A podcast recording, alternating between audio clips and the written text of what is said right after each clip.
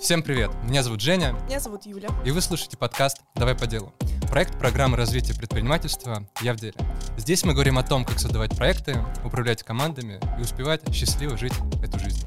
Да, у нас сегодня в гостях очаровательная девушка а, Ксения Горячева. Она, кстати, депутат Государственной Думы, а, первый заместитель председателя Комитета по науке и высшему образованию Государственной Думы, я правильно сказала? Да. А, наставник, наставник по любви с э, сколько уже? Шесть лет, больше шести, больше десяти. Сколько лет ты наставник? Мне 27 скоро, 13 лет, я что-то с людьми делаю. Это сколько получается? Ну, много. много. Мне сегодня пять. Нам, если говорить по делу, как мы тут назвали подкаст, нам сегодня нужно ответить на вопрос, как вообще подготовиться к какому-то сложному проекту, и когда ты уже в этом сложном проекте находишься, как условно оставаться живым человеком. Потому что мы с вами, в том числе и предприниматели, в разных там этапах жизни мы были, остаемся, и мы понимаем, что за нас проекты, за нас график никто не нормирует. Такой ты думал, я сейчас буду предпринимателем, я, я сейчас буду решать, когда буду работать, когда а буду по факту, утром, а да. по факту работаешь 7 на 7. Вот. И со сложными задачами мы сталкиваемся постоянно, и, конечно, нужно учиться не превращаться в таких камушков безэмоциональных. Вот это сегодняшняя история. Мне кажется, что у нас вообще сейчас получается такой очень смехотливый разговор, потому что мы все люди, которые очень много работаем. Вот мы такие работаем по харду все. А, и когда Я мы уже себя... нет. Нет? Ну, нет. А как, как ты к этому пришла? Подожди. Во-первых, дай автограф. Когда мы с тобой последний раз виделись, я помню тебя, который человек, который работает жестко, много, очень сильно. Жестко работает. Жестко работает. А, ну вот если уж по-серьезному отвечать, то есть там, наверное, а, года полтора назад, ну вот как раз-таки с переходом в Думу уже пришло немножко осознание, что в режиме 24 на 7 ну, вот, работать нельзя, и вообще хочется, чтобы в жизни были еще какие-то сферы э, развиты, а не только одна, и чтобы и друзья были где-то вне работы, потому что в любом случае появился новый контекст, и очень много людей из поля, они как бы не то что выпали, они просто ну, вышли, мы перестали делать какие-то общие проекты в том режиме, в котором делали раньше, и пришлось находить как минимум новые места для встречи, время для этих встреч. И я искала какой-то пример, ну, вообще, чтобы мне кто-то условно разрешил отдыхать. Ну, то есть, знаешь, там, как, а как вообще живут люди, которые здесь давно работают, что они делают. И есть реально, ну, как бы вот как мы, такие запойные чуваки, которые... Э... Запойные в работе. Да-да-да. а, да, ну, то есть такой трудоголизм, когда ты там вот all day, all night, и тебя прет. Ну, то есть когда твоя работа, твой образ жизни, мы так частенько говорили там на нашем факультете капитаны, когда его после открывали в Питере, что вот это не работа, это стиль жизни, ты так живешь. Вот со временем понимаешь, что есть какие-то вещи, которые все-таки нужно ограничивать, ставить рамки, э, как минимум каких-то орг вопросов, чтобы там какой-то человек, который который пишет тебе в час ночи, не требовал тебе ответа, если ты спишь, ты не чувствовал вину за то, что ты вдруг не отвечаешь mm-hmm. через три минуты и, и не мониторишь телефон. Ряд событий жизненных там моих тоже послужили тому, что пришлось э, это время выделять. То есть там случились большие трансформации в семье, и какие-то переходы, и стало понятно, что, о, оказывается, я теперь взрослый ребенок своих родителей, и это тоже время там приехать, встретиться, поговорить, а, что, оказывается, у меня есть еще друзья вне поля, в котором я сейчас работаю, и вот появилась собака, и она на самом деле это вообще отправная точка к тому, чтобы отдыхать и вообще переключаться. Есть сюда аналогия крутая про, про жонглера. Uh-huh типа есть разные сферы жизни, это отдых, это творчество, спорт, работа и так далее, это как разные мячики. Очень скучно смотреть на жонглера, который жонглирует одним мячиком. Вау. Работу. Он только подкидывает, подкидывает. Это а когда у тебя много разных мячиков, угу. и вот ты им так жонглируешь красиво, тебе самому в кайф. Я теперь понимаю, что когда я стала в свой график даже помещать отдых или какую-то, ну, вообще там хобби свои, у меня появились хобби, охренеть, вообще никогда такого не было. И э, какие-то увлечения, что жизнь вокруг тоже стала трансформироваться. У людей люди с другой энергией стали приходить. Когда я перестала отвечать там в 23.00, оказывается, люди тоже перестают тебе писать в 23.00. Ну, то есть они как-то А как, как себе это разрешить? Вот ты такой супер ответственный начальник, руководитель, лидер проекта, тебе пишет 23.15 твой человек о том, что завтра что-то очень важное, ну и у тебя вот появляется желание ему ответить. Мне кажется... Как себе разрешить? Смотри, мне, я через такое проходил и могу поделиться, к чему я пришел. А, во-первых, так ты сделаешь три раза, а потом человек поставится такие условия, что мне нужно успеть написать Юле до 11, потому что в 11 Юля перестанет отвечать. Это в менеджменте есть такая штука, называется правило горячей плиты. То есть если ты дотронешься до горячей плиты в реальной жизни, ты обожжешься всегда. Ну, типа, с ней нельзя договориться. Если горячо, там будет горячо. Если ты не отвечаешь после 11, ты не отвечаешь после 11. Возможно, первые там три проекта пострадают, что ты там, не знаю, табличку Вообще в курсе, что мы сейчас говорим про 11.00. то есть, вот, ну, то есть это типа не 5 часов вечера, не 6, мы такие, ну, 23.00, типа в целом как бы типа, было бы, да, да, ну, можно было бы уже, конечно, не отвечать.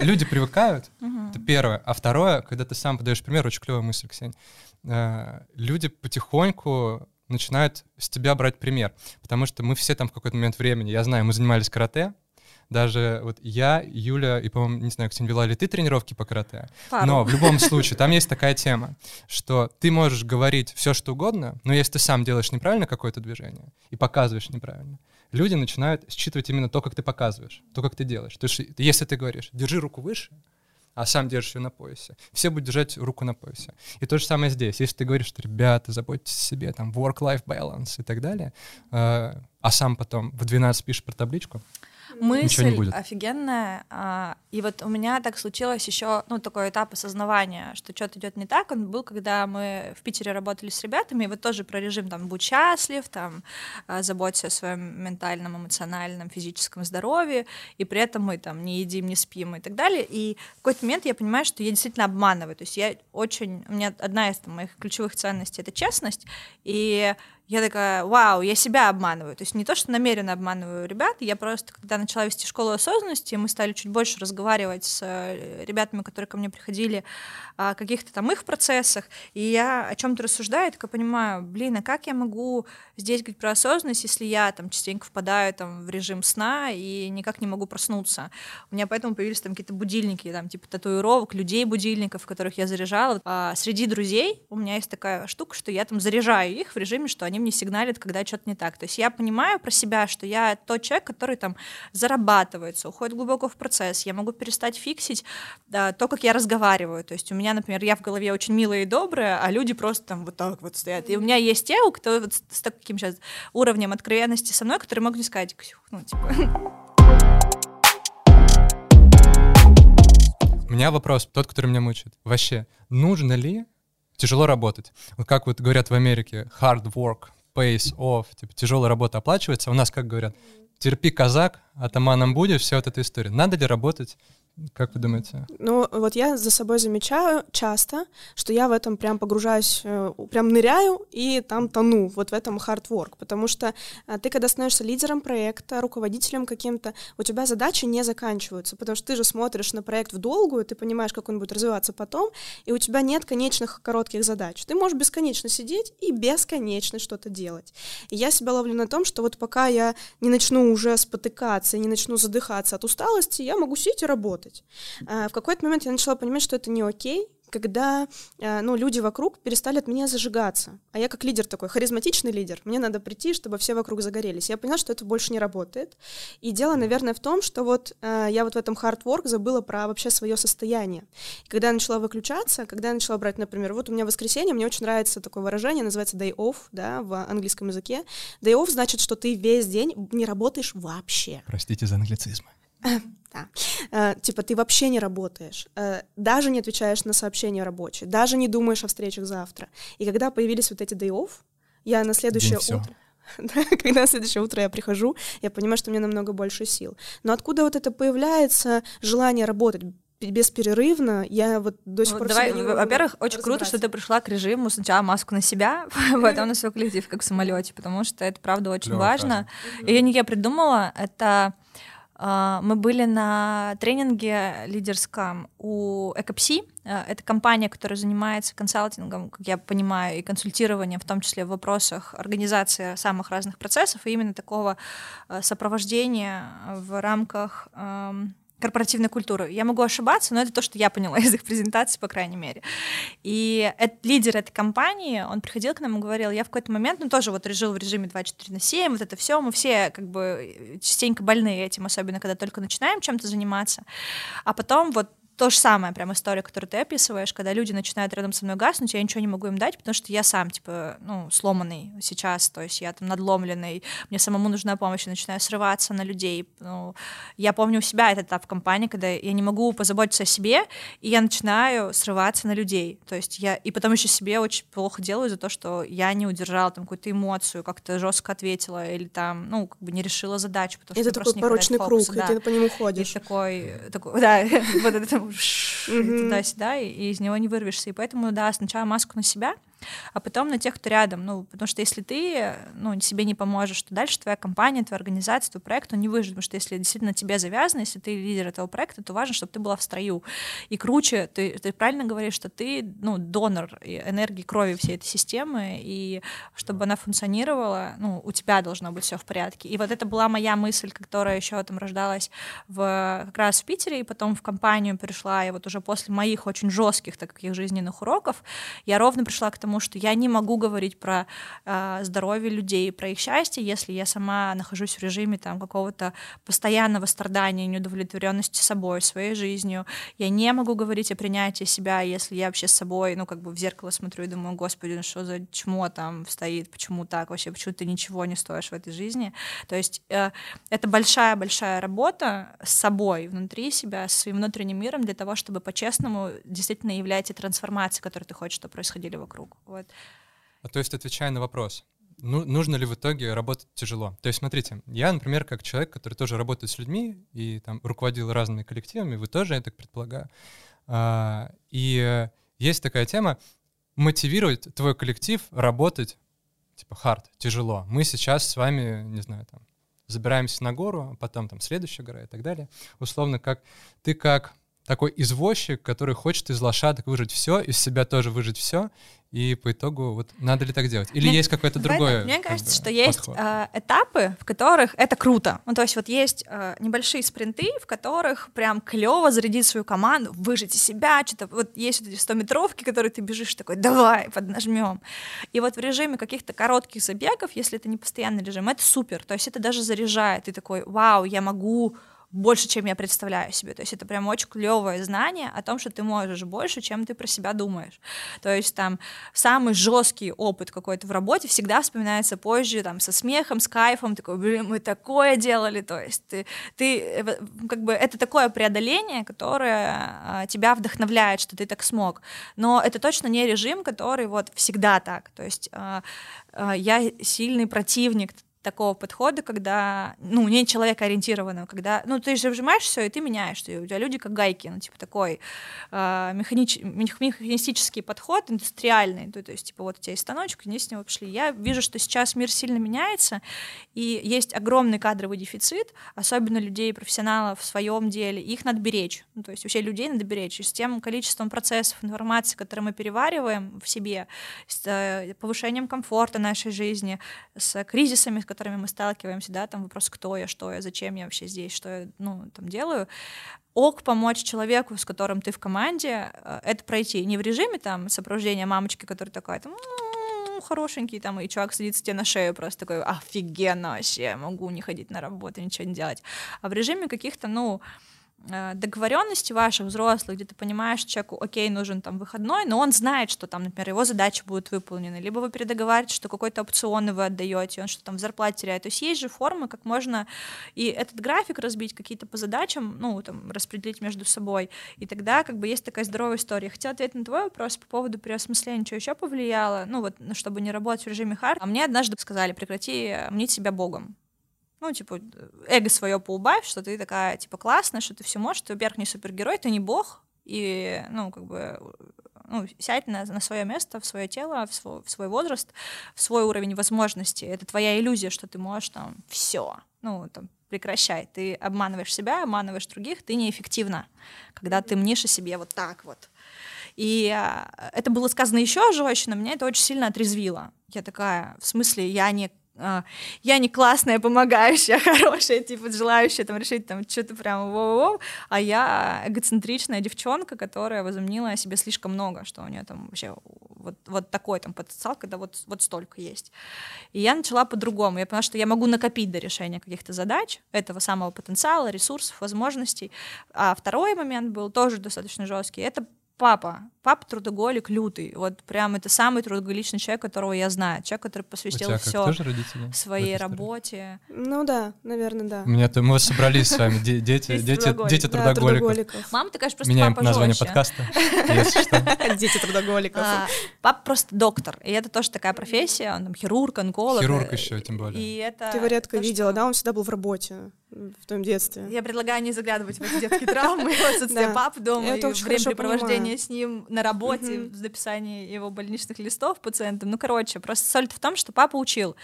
А, ты свою жизнь э, живешь правильно, если ты помогаешь людям, если ты весь работен. Даже сейчас мне, когда звонит, папа говорит, ты что не на работе? Ну, то есть там, знаешь, или там э, твоя задача сейчас быть со страной, тебе нужно постоянно 24 на 7 быть включенной, то есть ты папины, ну, как бы очень такие четкие установки, как надо. Я понимаю, что они уже там, ну, не для меня, я так не смогу, я сгорю, но я понимаю, о чем он, его тоже так воспитывали, и он прям себя отдал. И вот когда у папы когда папа заболел раком, и вот случилась вся вот эта история с реабилитациями, с химией и прочим, я видела, как система, в которой он проработал 30 лет, не то чтобы ему прям отблагодарила его, знаешь, там мы не могли найти ни скорую, на которую отправить в больницу, там лежал на каких-то рваных простынях, короче. Ну, и я такая, черт возьми, этот человек отдал 30 лет своей жизни, огромное количество времени, там, которое не проводил со своей семьей, со своими внуками, постоянно там у нас на кухонном столе папа операции некоторые проводил, потому что люди там, ну, ну вот, типа, в выходной приезжают, типа там, ну, какие-то простые вещи, но то, что там надо зашить, пришить, что-то там отрезать, тоже такое было. Это было там в 90-х, вот там до 2000-х, и после вот уже тоже режимчик был такой. Звучит по-балабановски вообще. Я... Операции на кухне. И я такая, типа, ну, вау, вот это тоже было мое, то есть когда вот я помню этот момент, а, я стою в реанимации, смотрю так через окошечко, и я понимаю, что вот это как реально в Балабаново, то есть вот такая картина и жизненная такая драма, которая разворачивается перед тобой, ты понимаешь, что действительно очень много людей, которым была оказана помощь, очень много вложенных сил, здоровья, времени, ну, времени, которое можно было потратить очень много на что. И единственное, что у него есть, это его работа, и вот сейчас он вышел на пенсию, ему очень тяжело, он все равно продолжает работать. Он не знает себя никем другим, кроме доктора, он больше им не может быть, у него там пальцы не имеют, он не может больше делать там те операции, которые мог. И это огромный для него стресс. И я понимаю, что если бы, например, у него было еще что-то, где он был реализован, ему было хоть за что-то уцепиться в этой жизни. И вот э, мои какие-то вот эти вот тоже трансформации, переходы, когда вот шатало, и ты вообще не понимаешь, кто ты, что ты, позволили мне понять, что у тебя в жизни должно быть несколько опор и даже социальных несколько идентификаций, чтобы когда шторм начался, у тебя хотя бы за какое-то бревно ты успел схватиться и выплыть из этого. У нас здесь выбор в метафорах очень большой может быть, когда мы... Я какого-то спикера слышал, я не помню, на одном из форумов, на котором мы были, по-моему, это было в Ставрополе где-то, и там спикер говорил, что в моменты, когда ты забрел в лабиринт, сложного проекта или чего-то еще, у тебя должна быть какая-то твоя ниточка, которая тебя из лабиринта э, Минотавра выведет. Там Нити же это Ариадна, Ариадна да, вот это. Она сплела ниточку, которую героя, а потом вывела. И если у тебя нету хобби, э, спорта, семьи или чего-то еще, кроме работы, кроме чего-то, что тебя выведет, то, конечно, это тяжело. Давайте вернемся к проектам. У нас есть вопрос как раз, как вы справляетесь в сложных проектах, да, и ты уже частично на этот вопрос отвечала, ты сказала, что, например, у тебя появилось хобби, ты стала еще чем-то заниматься, расскажи, чем занимаешься, какие хобби, что это? Ага. Давай сейчас чуть про сложные проекты, как справляться. У меня всегда э, есть классные команды, то есть это прям э, я теперь знаю, что это а, одна из моих особенностей, талантов объединять рядом с собой удивительных людей. Ну, то есть вот а, я много чего не умею сама, но я знаю, где отыскать, нарыть носом там этих прекрасных э, людей и как-то их вместе в проектах соединить, между ними выступить где-то переговорщиком и переводчиком.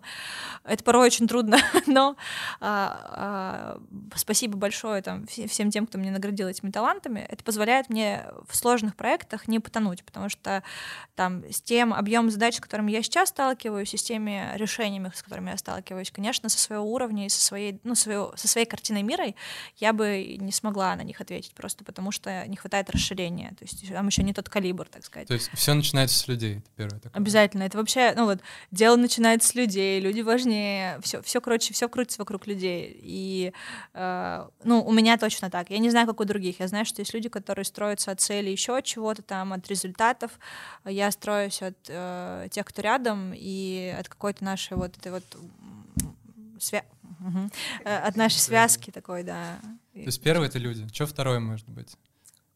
Как, ну, вот, как ты справляешься с сложными проектами? Ну, для меня это образ результата, хотя бы примерно. То есть вот сначала люди, потом чего мы вместе можем сделать, причем основано на наших ценностях. То есть вот, да, что как мы можем ценности, которые у нас есть, вместе соединить, потому что у каждого разный там топ, да, то есть мы можем быть похожи там в десятке, но у кого-то там, не знаю, свобода стоит на первом месте, а у меня там стоит что-то другое, и мы можем здесь не договориться как раз в таких ключевых решениях, и там в процессных можем, а, например, в ключевых нет, потому что у нас там супер будет разный подход и форма. И можно некоторые вещи, э, вот когда ты ценности понимаешь, ты э, в том числе можешь знать, что ты из формы в форму можешь это перекладывать. То есть вот э, нам повезло, там, вот моей команде, мне поработать там и в образовании, и в бизнесе и в политике сейчас, и понять, что, ого, есть очень много похожих вещей, раз. Второе, что вроде бы предметная картинка меняется, но по а факту суть? суть, которая есть, да, она как бы остается, и ценности же остаются, и ты просто ищешь новую как бы форму реализации этой ценности. И что может стать результатом. Вот, и это обычно какое-то изменение большое, и дальше уже к земле. Ну, видишь, я, короче, от неба планирую всегда, мне очень сложно планировать каких-то... Уточняющий вот... вопрос. Э, ты клево сказала про то, что результат видеть результат от ценностей. То есть смотри, если я продаю теннисные мячики, mm-hmm. то есть меня должно мотивировать что? Продать 10 тысяч теннисных мячиков? Если ну, нет у тебя да? символ деньги, и ты как бы, ну вот прям такой, моя ценность — это Мяч. зарабатывать бабло. Много-много ну, много денег. Деньги, делать деньги. Так тоже может быть. Это неплохо. Ну, типа, вот это твоя ценность. Тогда нет ничего зазорного, если ты занимаешься перепродажами, продаешь теннисные мячики, и тебе классно. А, просто мы, как там, с, с МПБ, то, что я чувствую я в деле, мы всегда ребят ориентируем в то, что есть еще какая-то социальная полезность, есть твоя реализация и есть деньги, которые ты можешь заработать. И что это все в равной степени э, имеет значение. То есть не просто делать кэш, потому что ты можешь делать кэш э, очень, ну, как бы такими время ну, в общем, вещами, которые вредят людям, и ты это знаешь, ты делаешь хреновый продукт, он там, не знаю, влияет на здоровье людей, ну, к примеру, да, там, и отравляет там их организм, и ты такой, это просто там классный продукт, но ничего не происходит, все там, все эко.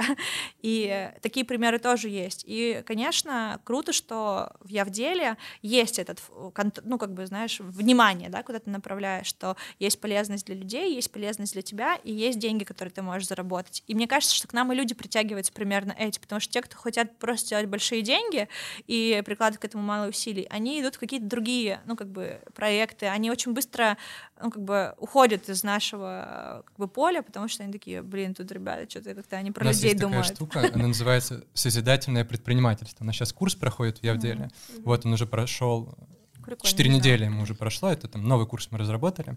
И там в том числе мы говорим с ребятами про такое созидательное предпринимательство. Условно, э, бренды по перепродаже вейпов, каких-то там историй, mm-hmm. это без нас создадут, mm-hmm. это без нас уже есть.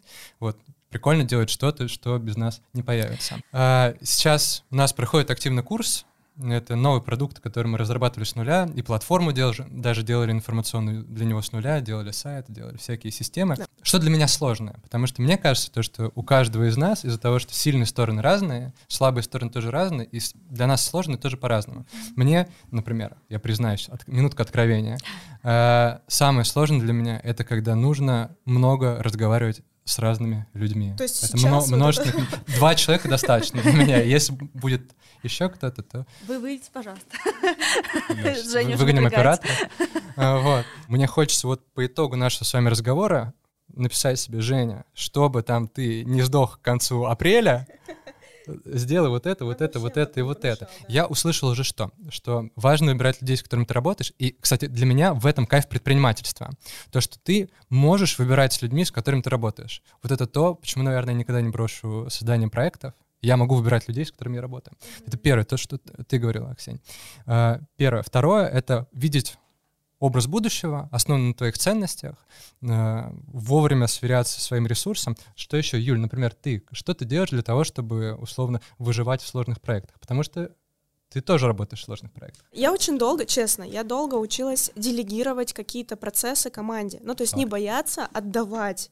А, часто случается такое, когда ты хочешь сделать очень круто, и ты такой, я сделаю это сам, и это будет красиво, но намного эффективнее это отдать своей команде, кто-то чему-то научится. А, я вижу просто очень часто сейчас такую, ну это не ошибка, это такая особенность, через которую надо пройти у наших молодых наставников я в деле, которые собирают свою первую команду, и у них желание, вот я прям вижу перед воркшопами кучу наставников, которые сидят в офисе и фигачат эти презентации, которые будут сдавать ребята. Я говорю, подождите, но вот, вот тогда ребята не учатся.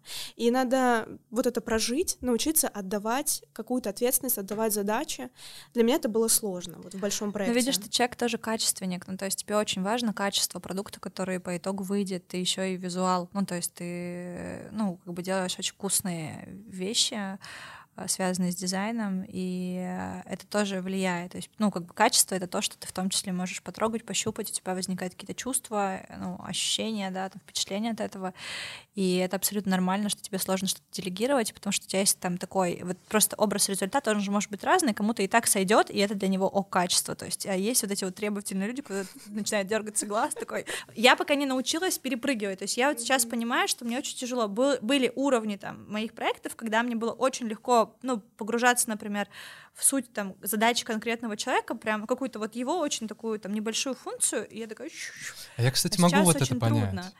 Я, я могу Давай, вот это понять, извини, что я тебя перебил. для меня загадка. Я вот сейчас просто сталкиваюсь с этой сложностью, что ко мне приходит человек, и он мне описывает какую-то очень микро свою задачу, ну, микро в смысле в том, что mm-hmm. вот ты держишь какое-то большое поле, и вот есть человек с его какой-то вот очень отдельной функцией, и меняет просто, то есть у меня мозг в этот момент...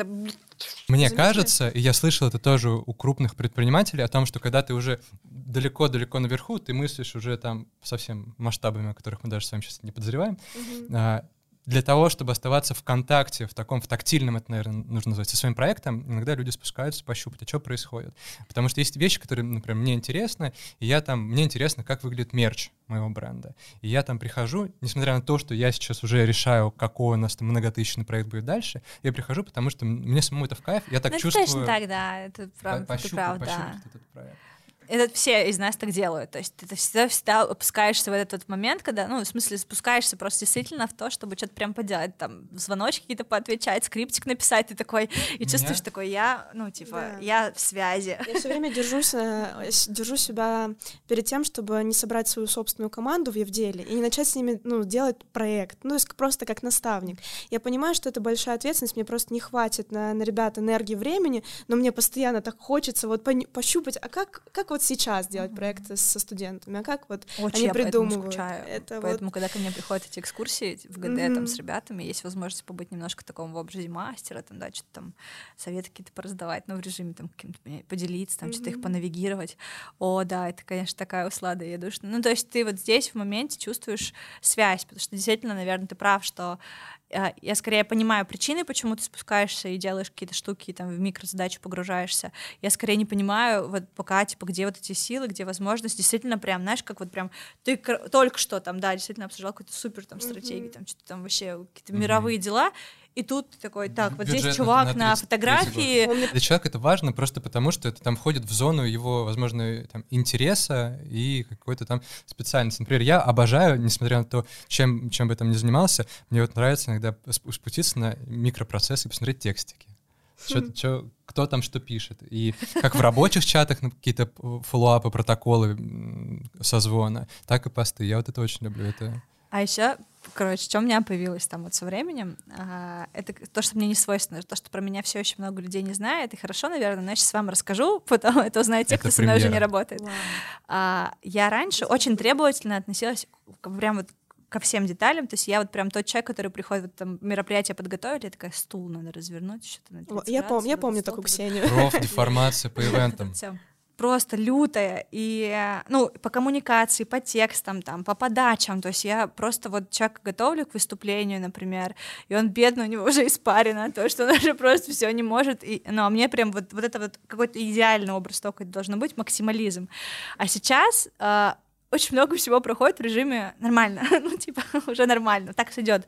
И не в пофигизме, что так сойдет, типа, можно там не, не увеличить качество, а в том, что вот то, что ты говоришь, когда люди должны научиться, они должны сами пообиться, есть то, что им уже нравится, и в целом больше сейчас не надо, есть, ну, должен быть какой-то вот этот резерв для роста, да, что вот еще и тут несколько шагов. И вот мы сейчас готовим лагерь для моих ребят, которые помощниками у меня работают. Это и... лагерь будет? Да, То есть прям вы выезжаете Мы выезжаем на Лагерь, базу. лагерь для помощников депутата Госдумы. Да. Как это вкусно звучит. В общем, мы готовим для них э, с э, командой тоже другой, там небольшой лагерь. А, и, э, в общем, девочка, которая со мной давно работает, она такая, я так хотела с тобой снова поработать. И вот она- мы вчера немножко закусили, что говорит, ты вообще безответственно подходишь к этому процессу. У нас было там три созвона, мы ни разу глубоко не проговорили каждое мероприятие. Я говорю, слушай, на самом деле, потому что я это делаю сейчас с вами, и я знаю типа, ваши сильные и слабые стороны, и я понимаю, что вот это мы точно сделаем, поэтому мне не хочется там постоянно вгружаться. Я сейчас, которая такая, да нормально, там же нормальные люди, они же меняемые, они же доделают, ну типа вот здесь, то есть какое-то такое доверие, и, наверное, возможность эти ошибки совершать. Я думаю, что я их просто разрешила себе совершать почаще и вообще расслабилась в режиме, что я не супергерой. И мне кажется, что это вот как раз-таки то, что передается дальше, где ты уже от людей не требуешь постоянно сверхрезультата, преодоления себя, что есть вещи, которые ты можешь им простить, отпустить, и, ну, просто понимаешь, что есть то, что закрывается не только там формой, хочется сделать вкусно, хорошо, но при этом не сжечь э, людей, особенно тех, кто там пр- просто по, по доброте душевной тебе собрался помогать. Короче, третье — это доверять людям. Смотрите, давайте такую штуку сделаем. Я в детстве обожал книгу, которая называлась или называется «Вредные советы». Григорий Остро, по-моему. И я обожал эту книгу в детстве. Давайте с вами в таком блицовом формате в конце выведем вот те самые вредные советы. Как сгореть в проекте вообще в ноль, как вести себя в сложных проектах не нужно, но только вредные советы. Давайте прям Покажи блицово. пример, пожалуйста, потому что у меня мозг сейчас А, типа, первое. запутался. Э, Работать без остановки самому. Вы всегда все делать самому, очень, очень много, долго, не отдыхать. Раз, так. Второе — это держи все свои задачи, задачи твоей команды в операционке. Забей на цели, забей на миссию, забей на ценности, просто фигачь то, что у тебя перед глазами. Главный результат вообще все равно, с кем ты это делаешь, как ты это делаешь, э, цель оправдывает любые средства. Э, Забей на миссию. Забей на какие-то большие глобальные идеи. Э, Смотри только на один шаг вперед. Да, в целом созвон на двен- на 23.30 — нормальная история. Да, тоже Да, хорошо. если ты устал, А мне, кстати, надо не особо-то и режет, если дальше. честно. Я, я такой сижу тут, мы говорим про всякие истории, а мне ну, 23.30 неприятно, но в принципе... В принципе, можно. ну, Нет, принципе, вообще нет. нет. И я думаю, что это пройдет. Вот мне сейчас скоро 27, это проходит. Вот где-то с 23 начинается такой режим перестройки, вот 24, 25, и вот 26 тоже такой, м-м-м, 10 вечера уже. То есть там уже просто организм, вот, особенно если ты жил до этого в режиме очень таком изматывающем, я знаю этих людей, кто кажутся типа в картинке, что они такие типа всегда продуктивные, то есть кто там еще побольше спорта в жизни, то есть они там могут. Просто разный график, ты понимаешь, что человек все равно в какой-то режим в момент времени отдыхает, вот я ночью сплю. Мне кажется, финальный, самый вредный совет, который можно дать в этой всей истории, это терпи, казак, от Туман. будешь. Потому что я что понял? Запаренный человек привлекает в команду и вообще к себе притягивает других запаренных людей. Это и они все вместе Они запариваются. несчастные. Просто Да. команда Но это, но это не мы, это не мы. Мы, это не мы. Вы видели нас в начале вообще? болото просто такое.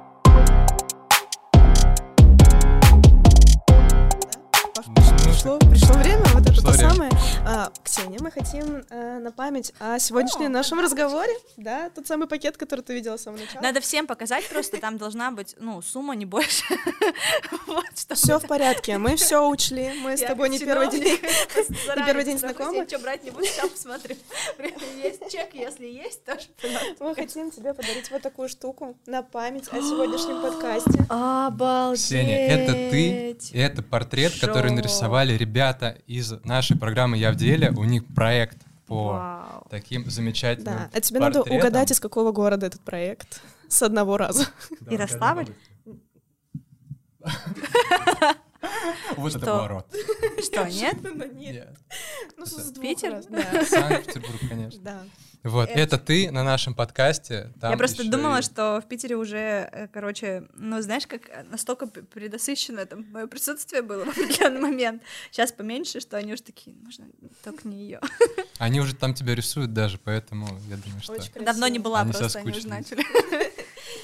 Короче, я хочу добавить э, то, что не знаете, не все знают люди, которые будут смотреть, но про Петербург немножко, а, что вот девиз, который себе взяли «Я в деле», «Меняюсь я, меняется мое окружение, меняется страна», он был придуман в Петербурге нашей командой а, в другом проекте, который тогда начинался во время пандемии, И это как раз тот принцип круги на воде, и мне очень хочется там, я мало сегодня каких-то таких прям смысловых блоков сказала, но это правда то, что мы всегда продолжаем делать. Это вот то, когда вот мы сегодня уже сказали про позаботиться о себе, как-то измениться, что от тебя вот как круги на воде расходятся это самое изменение. И вот это тоже большой мой такой инсайт уже там с разделением, что если я хочу, чтобы в пространстве в моей стране действительно что-то поменялось и работало по-другому, там люди друг о друге заботились, думали друг о друге, любили друг друга, и когда там человек переходит дорогу, не орали там ему сигнал, давай быстрее, а могли спокойно подождать, то я сама должна быть там инициатором этого изменения, транслятором этой самой ценности, и не в режиме просто там номинального транслирования, транслирования, по-настоящему дочувствовать и жить.